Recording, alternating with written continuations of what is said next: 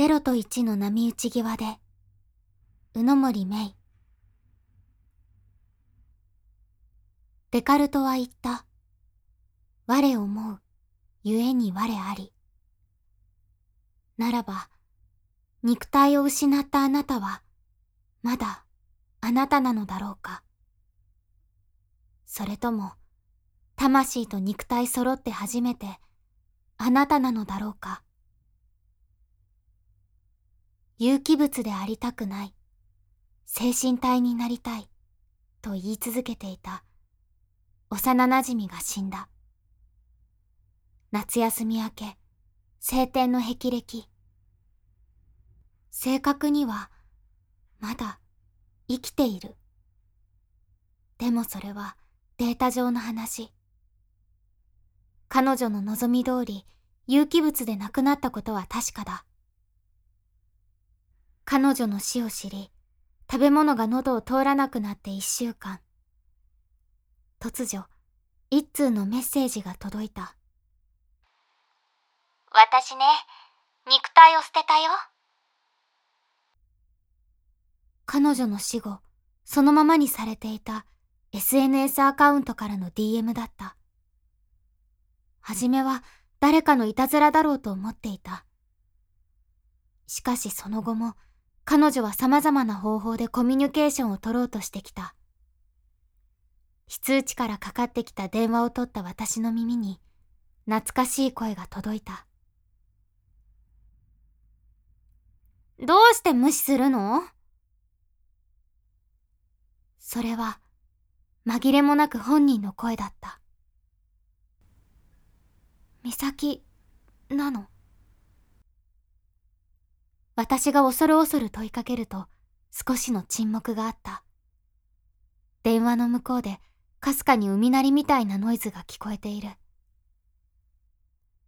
てっきり私を忘れたのかと思った。渚。彼女の声は生きていた頃と少しも変わっていないようであり、しかし全く違うものであるような気もする。驚いた？私が本当に生きていて。バカ、心臓が止まるかと思ったわよ。私は低い声で精一杯の抗議をした。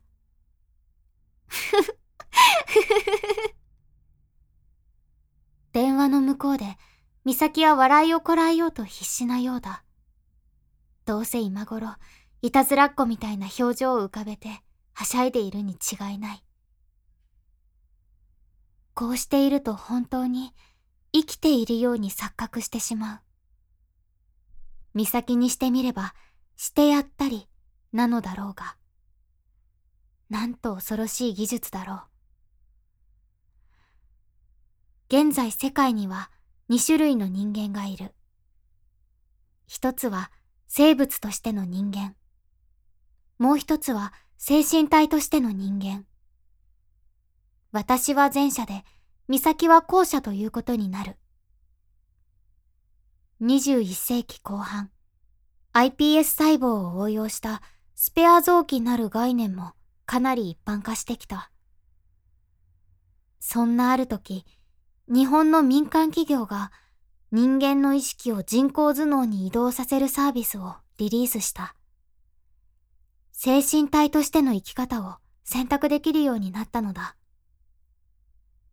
本来は事故や病気で体がほぼ機能しなくなった人のために開発されたサービスだったが、世界中の老いた資産家たちがこぞって肉体を捨て、自ら進んで精神体になることを望んだがために、このサービスは急成長を遂げたのだった。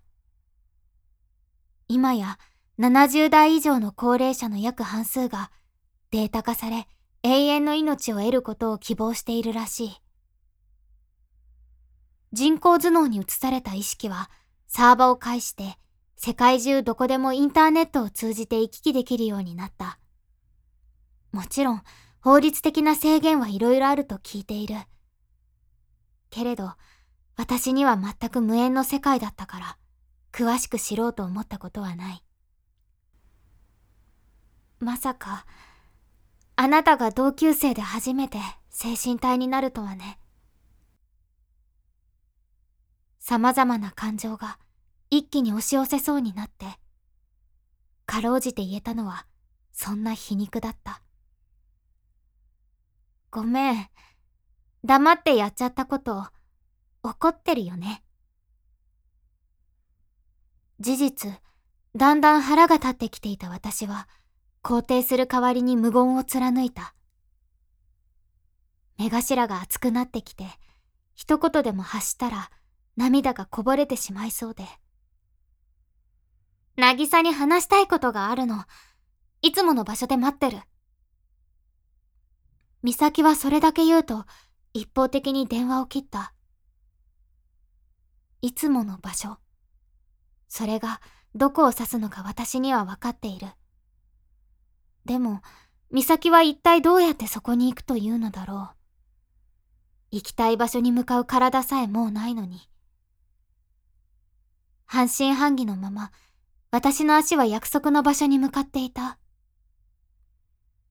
通学路を少し外れて長い坂を下っていくと、潮の香りがあたりに満ちてくる。美咲はいつも勝手だ。7年前、突然私の人生に現れて、彼女なしでは生きられなくなった頃、目の前から急にいなくなった。毎日一人で登下校していた私の手を取って、今日から私たち親友ねと、10歳の美咲は無邪気に笑った。ひまわりみたいな子だな、と思った。14歳で両親が離婚し、初めて美咲の前で泣いた私に、美咲はそっと口づけをした。壊れそうなくらい繊細な口づけだった。この世界にいていいんだと、一切の言葉なしに、生き続けることを肯定してくれた。いつだって私が死にたいと思う時はそばにいてくれた。それがなぜこんなことになったのだろう。確かに美咲は変わり者だったけれど、死にたいほど辛いことがあるようには見えなかった。新学期が始まる一週間前、その知らせは飛び込んできた。美咲ちゃん、高いところから落ちたんだって。幸い、一命は取り留めたらしい。しかし、臓器移植ほどでは済まないほど体は損傷していた。美咲の両親は彼女自身によって書かれた遺書に従って彼女の意識をバックアップすることに同意した。私は一体美咲の何を見てきたんだろう。海猫がけたたましく頭上を旋回している。ここはよく美咲と学校帰りに寄り道した海岸だ見慣れた防波堤に着くと私は辺りをキョロキョロと見回した。気づけばいるはずのない彼女の姿を探している。とその時カバンの中で通知音が鳴った。美咲からメッセージが来ている。このファイルを開いてみて。なんだか迷惑メールみたいとおかしくなってつい口元が緩む圧縮されたデータを開いた途端勝手に画面がカメラモードに切り替わる。ちょっと何したのよ美咲。私が声を荒げるとデバイスのスピーカーから聞き慣れた笑い声が漏れた。ごめんね。どう？私のこと見えてる？は？カメラを周囲に向けてみるとちらりと画面に人影が映り込んだ。私の目は大きく見開かれる。美咲？名前を呼ばれたその人は画面越しに私を覗き込んできた。やっと会えた。一学期以来だね渚どうして？言葉を詰まらせた私は混乱する頭でようやく状況を飲み込んだ。美咲は AR 技術を用いてカメラ越しに姿を現したのだ。なぜか高校の夏服を着ている。これなら一緒に海辺を歩けるでしょこの技術まだ開発途中らしくてさ。私はテストモニターに選ばれたってわけ。あみんなには内緒ね。あっけらかんと話す美咲を見て私の感情は壊れてしまったみたいだ。急に泣きじゃくる私に美咲は黙って画面に近寄った。背伸びしてまるで抱きしめているみたいに。私がねどうして精神体になることを選択したか渚に聞いてほしかったの。そう静かに話し出す。私は不思議な感覚に包まれていた。ただ画面越しに岬を見ているだけなのに首に腕を回されているかのようにじんわりと温かさを感じるのだ。決して太陽の熱などではない。太陽は今水平線に沈もうとしている。渚は私を好きだって言ってくれたね。あの時は本当に嬉しかった。その気持ちは今も変わらないかな。私の肉体がなくなっても好きでいてくれるのかな。君が初めて泣いた日のことよく覚えてる。永遠の愛なんてない。少なくともうちの両親にはなかったって。渚は言ったね。だから私が証明しようと思ったんだ。永遠の命を得ていつでもずっとそばにいられるように。君を二度と一人にしないために。生き物ってさ個体のままじゃいくら愛し合っても永遠に融合できないでしょ？どんなに好きでも本当の意味で一緒にはなれない。二つの肉体の間には越えられない大きな大きな溝があるんだ。永遠の平行線。思わず私は口にしていた。いつだったか数学の先生が言っていた。どこまで行っても交わらない2本の線。それが私たち。美咲がハッとした顔で体を離した。ぬくもりがふっと消えた。ねえ防波堤の先端まで行ってみようよ。競争ね。突然美咲が小学生みたいにはしゃぎ始める。どんどん走っていってしまうので画面からフレームアウトしないように。必死で後を追った。なんだか今美咲を見失ったら永遠に消えてしまいそうな気がして。